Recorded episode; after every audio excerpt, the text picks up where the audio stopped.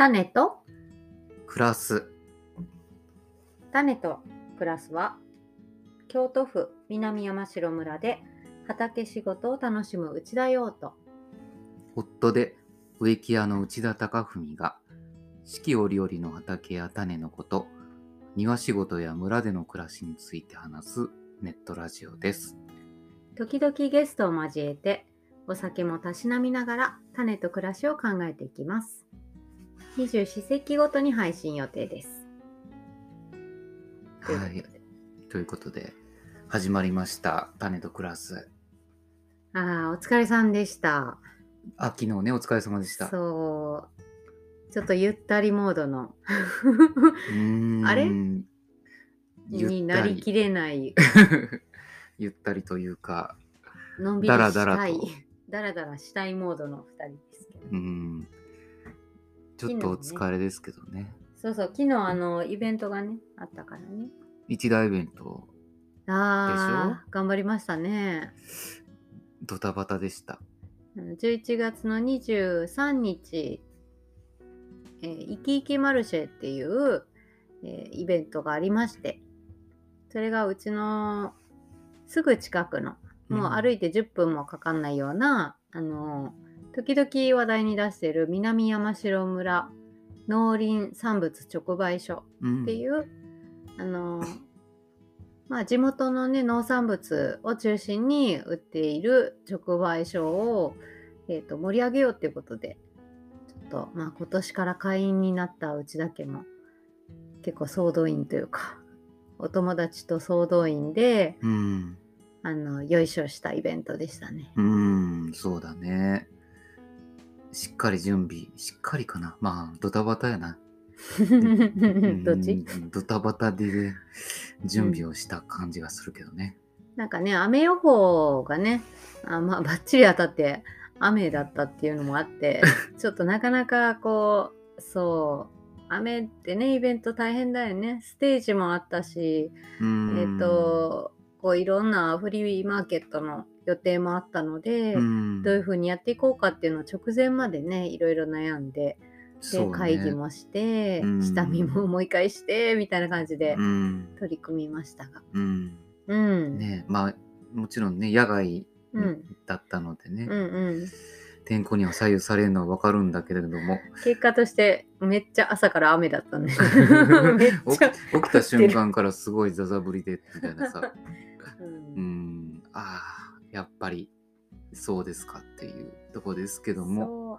結局ねステージはねなんかいろいろ企画してたのは、まあ、キャンセルにはなったんだけれど、あのー飲食とフリマのスペースは、まあ、テントの下であのしっかりやりますっていうことで言ってて。うん、でさらになんか小降りになってきたしもうなんかほとんどね雨上がった時間もあってあのしいたけダンス名物のしいたけダンスも踊れたし うん、結局ねなんかあの村温度もみんなで円になってそうやね、最後。かなりの大盛り上がりっていう、うん。ううん。ん、感じだったし、のうん思った以上にね、あの、お客さんもこんな、あの、天候だったけど、ねうん。朝から来てくれたね。そうやね。うん、たくさん来場していただいたなっていう印象だったし、そうそう。うん、やっぱりあの、春桜祭り？うん。あの僕ら初めて参加したお祭りがあって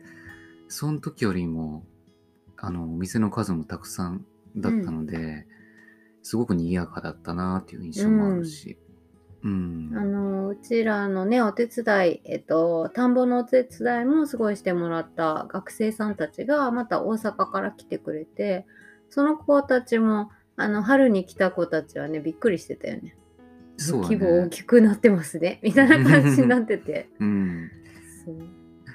だって春の時はほんと直売所直営のなんかブースとうちらともう一組ぐらい。あもう一34組ぐらいかな、うんうん、あのフリーマーケットっていうかお店自体はね。全部でね。全部でそうだったねそう。そう。だよ食べ物ほぼなんか私たちと直売所のねえ2つみたいな感じだったのが今回は本当にうん。何件？うんまあ、10件はなかったけど、うん種類的にいろいろ選べる感じだったね。そうやね。うん。あ、ちなみにうちだけは何を出したのか言ってください。あ、えっ、と、まあ、春に引き続き、最近ちょっと定番となってます、フォカッチャサンド屋さんを。うん。それと、えっと、今回は50度洗いコーヒーというそう。新たなコーヒー。請負い、請負いに請負い仕なります事みたいな感じで。ちょっと僕たちがその準備したわけじゃないけど。うんうん。うん。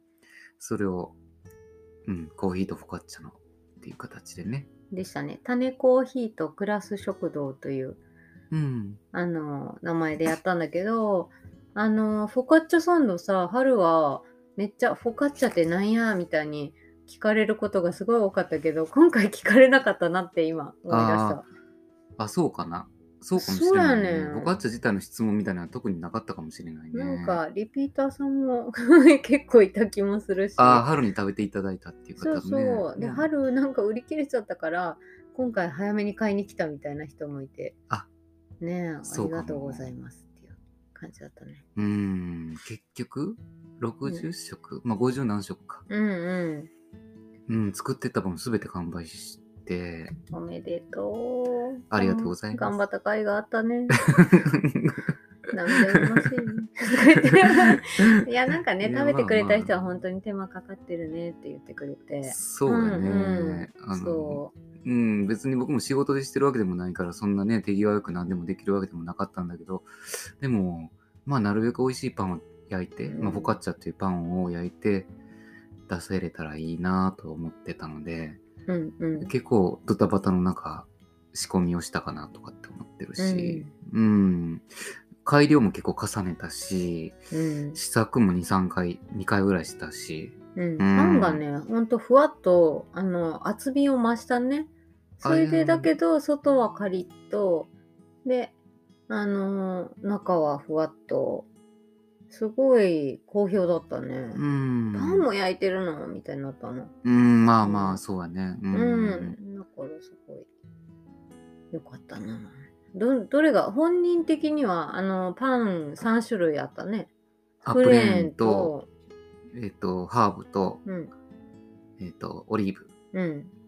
本人的には1推しはどれなんですか、うーん、難しい。うーん、難しいな。僕個人としてはオリーブが大好き。うんうんうん。青オリーブを埋め込んだパンうん、見た目もね、なんか、ザみたいな感じで、こう、そういい、見た目映えな感じもすうるし、ん、ね。パン自体そのオリーブオイルを練り込んではあるので、やっぱりオリーブとの相性っていうのはすごく良かったなと思うし、おい、オリーブやうんな。す、ごい。でもまあまあ、うん。他も良かったっていうか、うんあの、いくらちゃんはプレーンがめちゃめちゃあ、推しだった。そうね。いくらちゃんの推しはプレーンだったね。うん、いちなみにその、うん、えっ、と、表面にまあお塩をちょっとだけかけてるのは、いくらちゃんとっとこさんのお塩。お量り売りの店、うん捨、てない暮らしとっとこのそ塩をね、う。うん。あの使ってます、ね。使ってパンチの効いたね。ガリッと、ガリッと塩。うん、だからああいうのものは本当に最後のトッピングというかさ、うんうんなんか上からかけるのにすごく適してるというか、なるほど。うん。あの、ちゃんとちょっと塩が少し効く感じうん。だったし、うんハーブはハーブで、えっと、中に練り込んだドライバジルのうん。パウダーを使ってるんだけども、それはあのコンポスト学校のうん。あの同期だった松本のんちゃんという女の子、うんあの子が作ってくれた、うん。えっと、バジルをうん。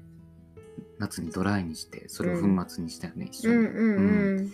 せっかくあれを練り込んでみようと思ったらあなかなかやっぱりちゃんとうん。いいか、いいねフレーバーだったなと思うし、うん。ちなみに具も3種類ありまして、うん、具は？あのフムス定番の定番の、最近定番にしてるかな。そうやね。フムスって豆のペーストで、いいっす普通はひよこ豆なんだけど、私はいろいろ、あの、春は虎豆でやってみて、それも美味しかったし。のどのの春子さんのやつやろ？そうそう。うん。で、今回は黒フムスって言って、あの黒インゲン豆の、あの、と黒ごまを使った、まあ、黒って言ってもねちょっとグレーな感じの色なんだけど。そうだね紫紫っぽい。そう。それと、まあ、ひよこ豆の方も白フムス黒フムスっていうのを作ったのと、うん。えっと他の具はツナポテト。うんツナポテト。これのポテトはあのー直売所で、あのーマッサージをやってるそのものほぐしばちゃんって言って聖子ちゃんとひろこちゃんがやってるうんあのお店があるんだけどそこは野菜も作ってるのですごいたくさんね綺麗なお野菜いっぱい作ってて、うん最近出たうん、じゃがいもデジマをうんうん。使わせてもらって。新じゃが出島のツナポテ、あれ美味しかったけどね。ね。あのバジルのパンとよく合う感じはそうだね。するよね。ハーブとの相性がとても良かったし、うん。で最後に。スモークチーズ 渾身の。渾身うん、まあ渾身かな。渾身なのかいしら。やースモークチーズもねちょっと最近定番になってきたんじゃないですか、うんうん、やっぱりなんかスモークのものっていうのが、うん、あのーちょっとやっぱり少し一つは欲しうんいうかうんうんいいよい、ね、うん、定期的にスモーク好きなんでやる。あれねで困ったことにね食べるとねワインが飲みたくなるんだよね だからワインとあの売り出したらもうすごい。みんなね多分うちのお店の前を離れないと思う。横でもうお酒のの飲めるようにしておいてあそうそうそ清美さんとかほらツナポテにチーズを乗っけてみたりさ、なんかこう。裏技使ってみたいね あのーそういうさ。最近ねお知り合いになってあのすっごい楽しいご夫婦なんだけど伊賀ピザさんって言ってえっと伊賀の葉山になるのかなうん、葉山の近くかな。うん、そこで、もう結構ねなんか田んぼの広がる地域にもうとっても素敵なお家とレストランっていうかカフェレストランうん、をやっている伊賀ピザさんが今回、えっと、出店してくれてところがピザではなくってあのボタン屋さん、うん、奥さんの方のボタン職人の清美さん。で旦那さんは木工の新次さんっておっしゃるんだけど、うん、あの清美さんのボタンをねメインに販売してくれて、うん、そいやーそれも素敵なお店だったんだけどその清美さんがねこうあのフォカッチャを食べに来た時に裏メニュー的なの。これ、これをねこれやってほいしいみたいなさ。もうツナポテだけじゃちょっとパンチがな、チーズ乗っけてほしいな、みたいなさ。それさすがやってみたいみたいなさ。さすが。なんかそういう。もうねイカピザさんのピザめちゃ美味しいからうっちゃん食べてないけどあ食べてないけどまだもう食べに行きましょうう今度ね、ん。うんうん。そう。なんか楽しかった時はありましたか？ちょっと全然他のとこ見れなかったと思うんやけど。いや、でもやっぱりなんか、うん、初めてお会いする方もいらっしゃったし、うんうんなんか名前は聞いてたけど、み会ったことないなとかっていう人もね、いっぱい来てくれたし、うん、結婚したヌーチーも来てくれたし、うん。なんか本当になんか、あ、んあ、いつものあの人たちがみんなやってきたぐらいの感じやったかうら、んうん。で、まあ僕も作りながらでもちょっとな喋れたし、あと、わずかからもね、あの、くにちゃんとかさ、かりちゃんとか、かりちゃんのパートナーとか、うん。コンポスト学校の子、のんちゃんも来てくれたし、けんちゃんもとかっていう風に、ギター部も来てくれたよ。そうだね、ギターも、だからいろんな仲間が集まって、そうすごいうん大にぎわいやったなとかっていう印象があるかな。うんううん。ん。だから、うん、なんか、そう、本当になんか嬉しかったなとかって思うし、うんう、うんなんかすごく楽しみにしてくれてて、うん。うん、わずかの皆さんとかも、うん。ボカッチャを食べてみたいって前からね、うん言ってたから、ね、美味しくできたんであればよかったなとは思うから。うん。うんうん。まあ、ちなみに、あのー私が、えっと、今年からお手伝いしている、あの、こんにゃくの深緑会。ここはこんにゃく田楽を今回出してて、私全然手伝えなかったんだけど、あのーそこも完売。あ、そうなんや。そして、だって増やしてさらに完売。そして、えーっと、もう直売所のね、まあちょっと最近やっぱ人が少なくなってるとかさ、なんかいろいろ経営がね、なんか頑張んなきゃみたいに言ってた直売所の中にこう人が巻いてるぐらいこう行列してたっていう、う。えー、みたいな めっちゃ嬉しいみたいな感じは、はいね。椎玉焼きもなんか常になんか忙しく。2人体制でもうフルでずっと作ってたっていうしねそうね。うん椎玉焼きはやっぱりこう定番でなかなか美味しいね。椎玉焼きっていうのは、あのたこ焼きのタコの代わりに椎茸のゴロンって佃煮が入っててすっごい美味しい人気のメニューなんですけど、ねもう生地自体にお出汁っていうか味がついてるので、うん何もかけずややね。ううんうんうん、ん。美味しいっすそあれがまたものすごいよく売れましてというようなことも聞いたしあとねあの大手門学院だあ大手門学院大学の学生さんたちのブースもう。うん。うん、なんかいろんな人とお話できて楽しかったって言ってたしね。うんうんうんここはレモングラスを売ってたのかな？そうやね。うん。あと、オリーブオイルを、うんレモングラスをつけたものかな。うんうんうん。うんそれとかかな。ううんなんかそうだな。とね、フリマのブースは全然見れなかったんだけど、マチコさんとちょびっと喋った可愛いのいっぱい持ってきてたなっていうのと、あ、古着を。そうなんだよな。うん。小島さんたちも来てくれてたし、ね。そう、小島家もずっと忙しそうだったな。あそっかうんうん、うん食べに来てくれたら、うんもう売り切れちゃってて。すいません。あそうそうそうすいませんって感じ。うん。うん。落ち着いた頃かなって思ってきたら、もう、売り切れてました。うん。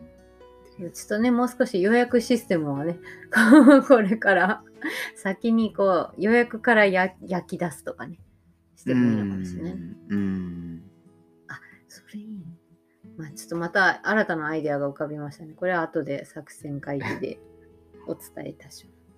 まあそんな感じですかなんかどうあのー私はね、ちょっとやっぱりステージがなかったのは、あのー残念だなと思ってたところ、あのー、しいたけダンスのちえちゃんが、えっ、と、ラジカセを持ってきてて、めっちゃ飛ぶんだよね、このラジカセが。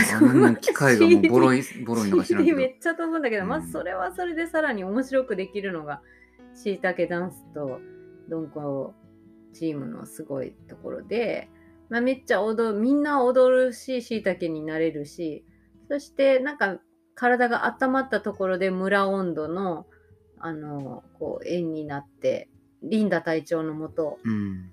あの村の村人でね踊れる人も結構いたしそうね。初めての人には結構難しいんだけどでも前の人についてねすごい縁になってうん。みんな踊ってるのは壮観だったなぁとうん。思いますがどうでしたか？でもそれもそうやし、途中途中でその、花笛コーラス隊みたいな感じで、合唱部とね合コーラス部か。コーラス部、うあんね。あの、橋本さんとか、月さんとかがめっちゃ美声で。歌を歌って、うん。それに合わせて花笛と、えっ、と、ハーモニカ？鍵盤ハーモニカ、うんピアニカ？ピアニカ？うんううん。ん、とかを。上手だった。ちょっともう僕はもうきあやってんなぐらいしか聞こえなかったんだけど、うんうんうんん。なんかそうあのー地元の人とやっぱり移住者僕らみたいなものとなんかもう混じり合って楽しんでる様子？うん。うん。なんかそういうほのぼのした感じをうん。うん見れてなんだか良かったし、あのとっても素敵なアイテムがねあってそれあのいろりというか可動式のうんうん。あの植木鉢をこう火火鉢みたいに使っててその周りをこうちょっと木枠でね囲んであってで下にコロがついてて移動できるっていう、うん。なんかもう見た感じこうすでに動くいろりみたいなのがあるんだけどそれねのどのの中村春子さん春子ばあちゃんのところで前に見かけてうん。めっちゃいいねこれって言って今度イベントで貸してねって言ってたのを、まあ、雨だから諦めかけてたのだが取りに行ってくれたんだよね。そう。えっとと。春子さんの亡くなった旦那さんが作られたっていう、うんうん。もので、ね、昔作って多分その、そこで工場？うん。工場とかな、そこでなんかまあ暖と言いながらお客さんと喋ったりとかお茶飲んだりしてたのかなとかって思うような、うんそういう憩いの場所としてうん。いろり火鉢みたいな感じのものをね、うんうん。あって。まあそれをね今回のお祭りうん寒くなるかもしれないからちょっとお借りしてやってみようってちえちゃんが言ってたのうで、ん。うん、ででね、その旦那さんのね、顔写真と紹介みたいなのも吊り下げてうん、一緒に置いてて、めっちゃみんなあそこの周りに集まってね。そうやね。あったかかったあのまあなんかやっぱり鼻笛吹いてるっていう。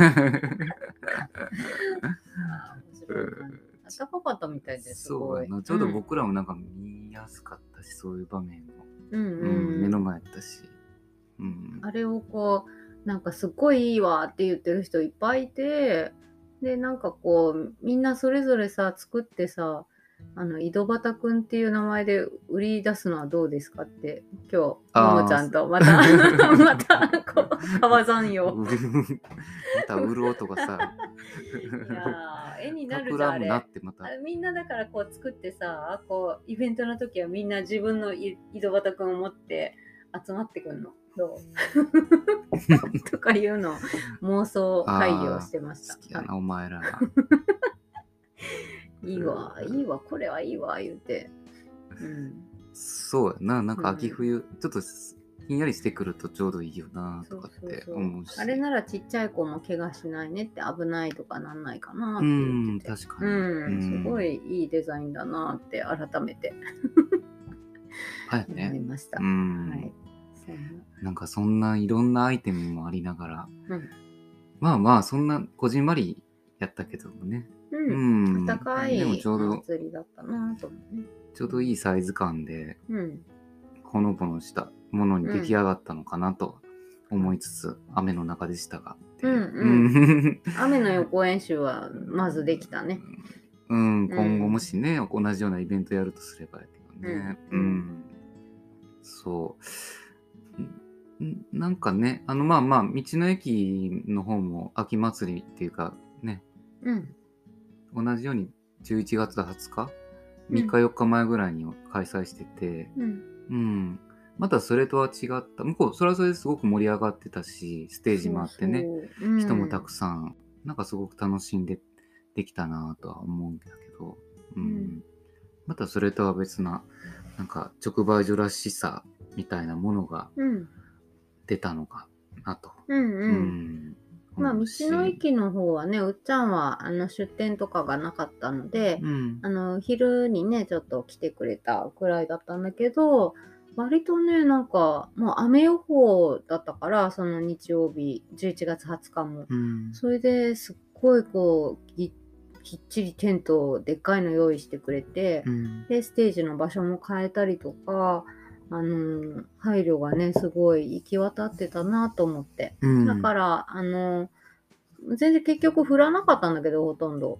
そうだね。うん、うん。それはすごい助かったんだけどなんかねお客さんも安心してこう来れたのかなって思って、うん。お客さん出足がすごい早くってみんなねそっちもいお店完売とかだったんだよ。そうなんや。そうそう。あのテントで出店されてた方とか。結構ほんであの直売所もね椎玉焼き出張で行ってたんだけそどうそう。道の駅のイベントに直売所が出店っていうさ ちょっと結構一大事件な感じの そ事件というか。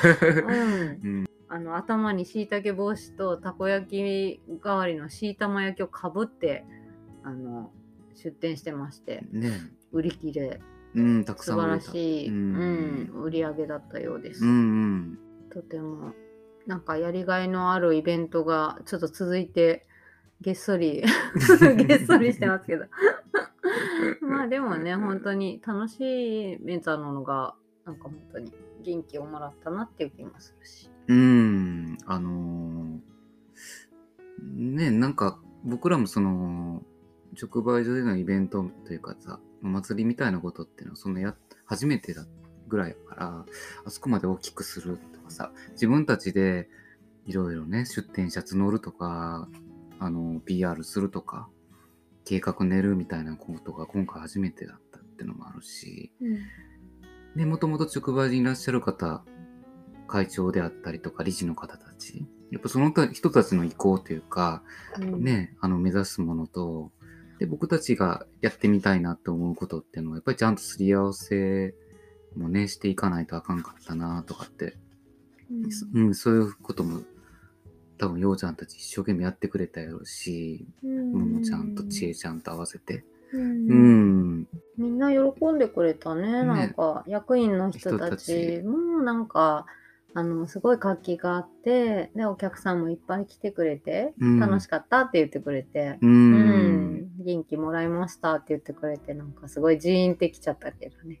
うん、こっちもです、みたいな。うん、そうそう、よかったな。まあだから、それでいろんな場面で、その来年20周年なんですっていうことも、お客さんにもちょっとね、伝わったとこあると思うし、うん、まあこれから、結構今回インスタで、えっと、そのステージに出演する人こんな人ですよとか、あの、フリマの出店こんなのありますよとかって、あの、発信してたら結構フォロワーとかもね、なんかつ、あの、ついてくれたりとか、うん。で、コメントしてくれる人もいたりして、うんなんか、あの、そっちでもちょっと盛り上げていけたら、来年なんかいい感じになっていくのかなとか、そうだね。あのちょっと思ってる。結構ね、手間も、あの、気持ちもいるものなので、あのーうん、みんなでやっていけたらいいかなと思ってる。うん。うまいね。うん。うん。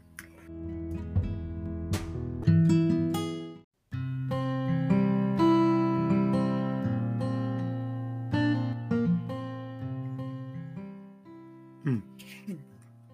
あのーなんやろ、さっきほら、道の駅に直売所が出店したっていう話をしてたと思うんだけども、ね、今までそういうお祭りっていうか、まあ、イベントごとに、あのー道の駅直売所がやり取りみたいなことは多分なかったみたいなことを聞いて、で、今回ね、新たな試みというか、うん。まあ対立っていうわけじゃないけど、ちょっとどっかでね、あの関係が、うん、難しくなっていた。のかな？うん、かの、まあそういうところもあったし、でも、お互いっていうかその、道の駅は道の駅の良さ、直売所は直売所の良さ、そういうところってのを、やっぱりどっかで活かしつつ、共存していける、なんかそういう道っていうのをね、うん、なんか今回のイベントとかは、ちょっと方向性を出せれたんじゃないかなとは思うし、うんうん。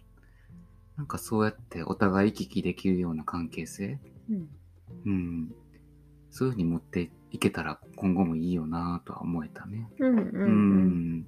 結構ねなんか両方でこう生産出荷者さんがかぶってる部分もあるんだけど、うん。道の駅向きの商品とか、うん。なんか直売所向けで、えっと、入るものとかなんかまた全然性格の違う感じっていうか雰囲気もあの違うしでもこう南山城村ってなんか面白いなって思えるようなものがどっちでも見つかるだからどっちも寄っていくみたいな感じだったらうん楽しいなっていう気はするね。そうだね。うんうん。ううんん。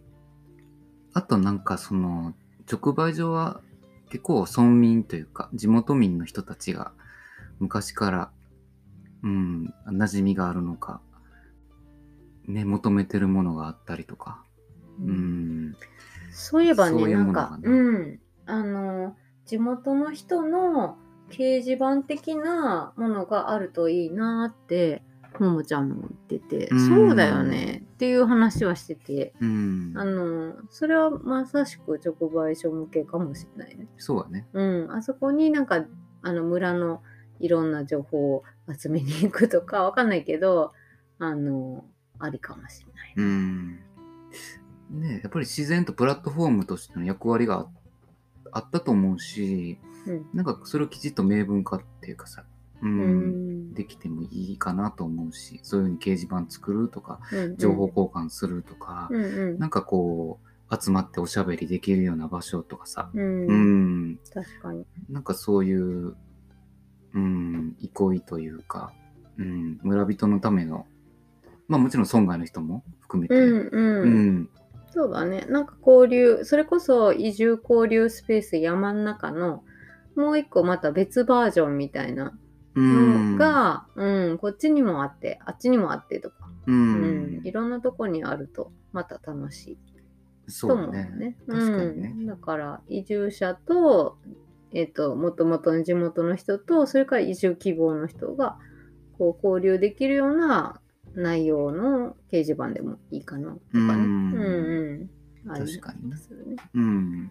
まあ、種の棚とかもあそこにもあったらいいなっていうのはちょっとね、ずっとほのかに思いながら、まだうん取り掛かってないですけど、そうね。徐々に、徐々に考えていけたらいいかなと。村で2箇所ぐらいあると、そら、ね僕らにとっては近いところう。だし、楽しい気がする。うん、なんか気になったら見に行けたらいいなとかってそうね。思ったりもする。うんうん。なんか本当なんか、祭りの意味って本当にいろんな部分に関わってくるなとは思ってて、結構外部の人も来てくれたね、そういや。ううんん。うん村外の人、移住希望の人も来てあったし。うん。ううんん。そうそまあ、このまま20周年に向けて、う。はい。あの、盛り上げていけたら、いいですね。それはいいことだなと思うし。うん。自分たちも出店したいなとか、なんか、あの、声かけてもらえたら嬉しいなと思うので、そうやね。はい。うんよかったらまた、インスタとか、あの、フォローしてもらっても嬉しいし、うん。メッセージとかいただいても嬉しいので、うんうんあと今回ね、なんか参加してみた人とか、出店してくれた人とかが、そう、どんな気持ちだったかなとか、何が楽しかった、美味しかったっていうのを教えてもらえたら嬉しいです。うん。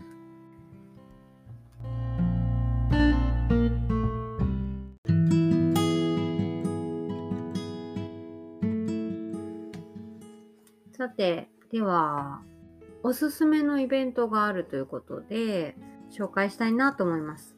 でえっと、まずね、和塚町の雇用促進協議会さんと、あの、小脳ビジネスっていうのを、まあ、盛り上げていこうっていう連続の講座で、もう始まってるんだけど、えっと、第1回から第10回まであって、これに我らがお友達の捨てない暮らしと男のいくらちゃんが登場します。えっと、彼女が出る回が第6回の12月の14日水曜日の1時から2時半。で、場所がテラスわずか。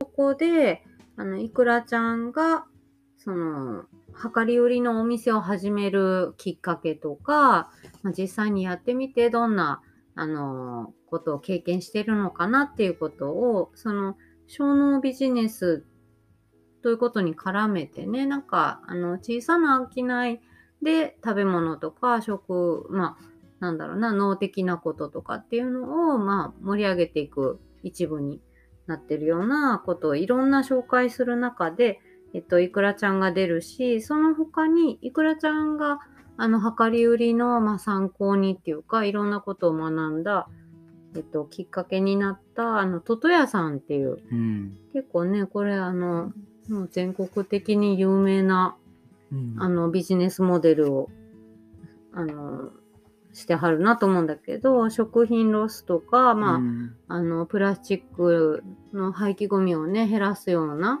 あの、取り組みをされてるところの社長さんの、えっ、と、お話があったり、井出町かな。大西商店さんとか、うん。魔法コーヒーさんっていう、やっぱコミュニティを作ってらっしゃるというか、そういうあのビジネスの方たち。えーそれから、五伏の草さんやね。うん。これ奈良で有名な有機農、ん？有機農産物の販売かな？うんうん、そこも販売、小売業されてる方。うん。奈良と確か天王寺、安倍のかな？う。うんん。だから、なんか奈良のオーガニックマルシェとかも確か主催している方。そうだね、うん。そんな人たちが、あの、続々と出て、お話をしてくれるんだけど、なんと無料です。うん。これは、あの、超おすすめの講座で、去年もね、いろんなお話聞けたんだけど、うん。そう、えっと、調べたいなーっていう方は、えーとさっき言ってた和塚町雇用促進協議会のホームページから、えーと小脳ビジネス構築講座っていうのがあるので、それを見てみてもらったら情報が載ってます。あとあの、えーこっち、そっちは小脳ビジネス。もう一つその、えー栽培講座、栽培セミナーという形で、えっ、と、昨年だったらその、えー僕たち、僕が行ってたそのコンポスト学校の大元である、えー橋本先生、三重にある、えー対比育土研究所の橋本先生がセミナーで来られてた、そういうえっ、と、まあ、農に関わる栽培のことを、まあ、中心としたお話をしてくれる。そのセミナーに今回は、えっ、と、小農ラジオで有名な五段農園の高谷さん。まあ、この方も、あの、同じように生ゴミ堆肥、堆肥作りをされてて、有機農業を営営んでる方。その人が12月9日とか、うん、からスタートして、全10回か。うんまあ、同じ日にね、2コマっていうのもあるので、そうやね。うん。うん全10回。まあ、うんえっ、と、講師としてはその五段農園高谷さん、あと、我らがコンポスト学校の校長、鳩畑坂内健ちゃんけんちゃん。は来年1月かな。うんで、あと、えっ、と、僕もちょっと研修旅行で見学させていただいた、えー、鳥羽リサイクルパーク。うん理事長の中村さん。この会、これが2月に行わ2月は確かにこれ実際に現地に伺ううん鳥羽まで行くかなうん、多分そうやと思う。いいなぁなかなか贅沢講座でございます。無料。無料。これも無料。ねえ無料かな？うん、無料だね。すごいね。うん、受講無料でございありがます。とうございます。うん。やっていうような見逃せませんね。そう、すぐ隣、和塚町でこんな贅沢なセミナーを、うん、うん。僕はもうすでに2回今回、うん始まって時から行ってまして。毎回濃厚な学びがね。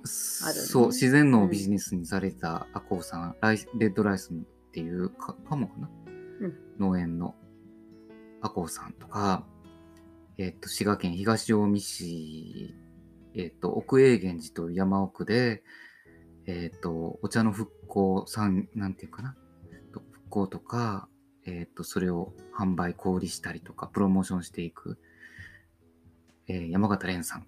うん。その人のお話とかも聞いてきました。めっちゃ聞き応えあったね。私は山形蓮さんのしかまだ聞いてないんだけど、もう次回以降もすごい楽しみになるような、すごい、あの、ヒントもいっぱいあるし、そのお話ししてくれる方のね、人柄っていうのも、ものすごく伝わってきて、そうだねん。とても、あの、素敵な事業っていうか、うんうんそして講座だなっていうふうにいつも思ってます。うん。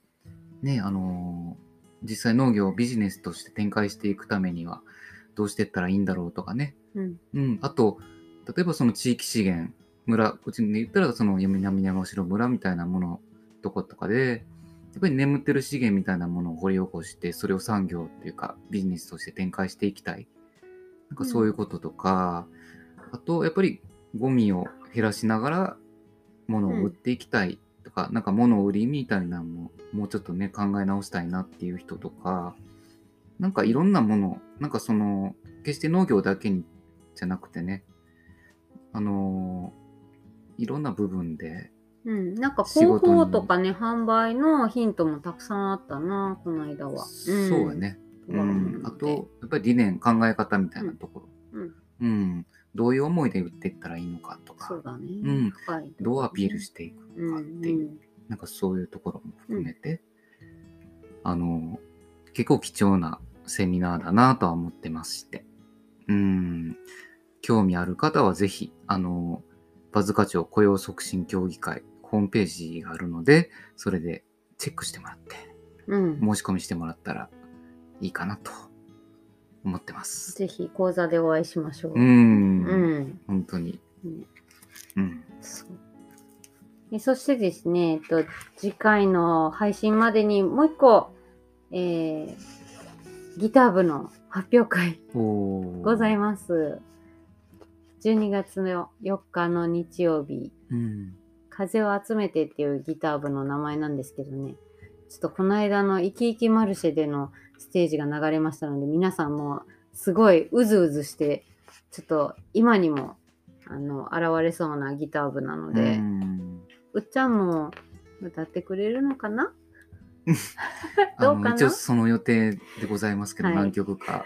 ということで。ななぜか僕 も参加させられる。なんか今うん日興味あるなっていう人とか聞いてやってもええよっていう人はあのぜひ遊びに来てもらったら、えっと南山城村の移住交流スペース山の中であのこじんまりとですけどもあったかい雰囲気でやりたいと思ってますのでう、んでそこには種の棚のございますのでねちょっと種も借りて帰られるっていうあそういうことも可能なんでのはいかがでしょうかすね。うーん と思ってます。なかなか豪華ないライブらしいね。えーっと、まあ、詳細はまだ秘密にしておきますが、うんまあまあ。こうね、うん、うんあの、やっぱりね、なんかこの間、あの、初めて、えーっと、外でライブしてみた感じで言いますと、あのーうんまあ、割と、こもったスペースで少人数で聞いてもらう方が 緊張もし、まあ、緊張はどっちにしろすると思うんだけどそうだね、近い。あの近い距離でね。なんかあの楽しめたらいいかなっていうのも思ったのでで、うん。今回冬の曲を結構ね準備しておりますので、うん。うん、あの聞いてもらえたら一緒に歌ったりできるかなと思ってます、うんうん。そんな感じかな、うん。はい。はいということでじゃあえっ、と次回の配信は？えーっと、もう12月入ります。はい。12月7日、大雪、大切大きい雪。うん。まあ、いよいよ冬の到来というか、本格的に。うんううん。ん、雪、まあ山の、山、ん？雪山っていうか、山が雪に覆われる、うん。うん、そういう景色がうんところどころ見れるかもしれませんけど。うんううん。んね、あっという間でもう気がつけば年末でございますかっていううん。感じですけど。そろそろ来年のカレンダーが欲しい時期ですよね。なんか 強く言ってきて。ちょっと私最近カレンダーを買いまして、じゃん。見えない。見えないけど。じゃあ、えー見せてますよ。僕は見えますけど、うん見せもうね何回も超見てるから俺。みんなに超自慢したいカレンダーがね、えっ、と、買いましたが。たら、それ。はい。あのカレンダーの何お知らせすんのそれ。いやー、ちょっと宣伝してもいいですか、うんどうぞ。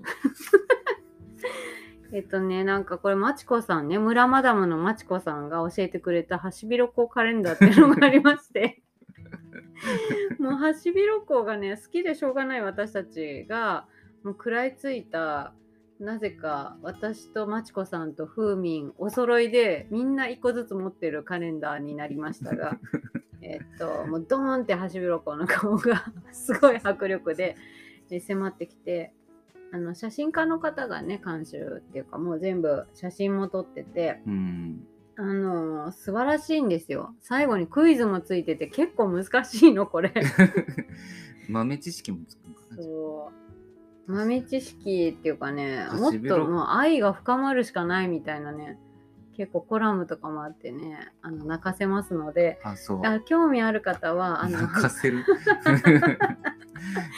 うん、まあまあ。あそうなんだよ。だって亡くなっちゃったハルルっていうハシビロコウの。あのこれねあのずっと喋ってるところがだんだんミュートになっていくうんね高橋源一郎のね最後あの最後の。もう終わりですからって言われてた みたいな感じなんですけど、はい、もう止まらないハシビロコウ愛を語って今回は終わりにしたいなとそれでも喋りたいみたいなさ。あの、ま、あのどんなんか見てやろうっていう人はハシビロコウカレンダー2023で検索してもらったらすごいのが出てきますので こいつこれ買ったのかっていうのをちょっと見て笑ってもらったら、うん、そうですね。はいいいかなと、ね、購入されたっていうちょっと既得な方がいらっしゃったら、まあまあいるかもしれないおお便り、お便りをあ、お便り。お便りでそうそうお便りをね、最近ちょっとをちょっとシェアリクエストをしております。もう、はい、皆様のお便り、心よりお待ちしております。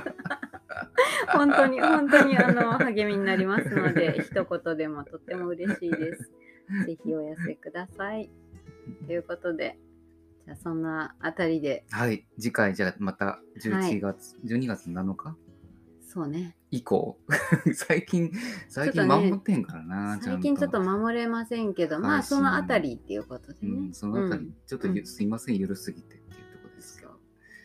内容だけでなく暦もゆるゆるになってきた私たち そんな種と暮らすをこれからも どうぞよろしくお願いいたします。ということでじゃあまた次回お会いしましょう。はい、さようなまたありらが。とう。じゃあねー。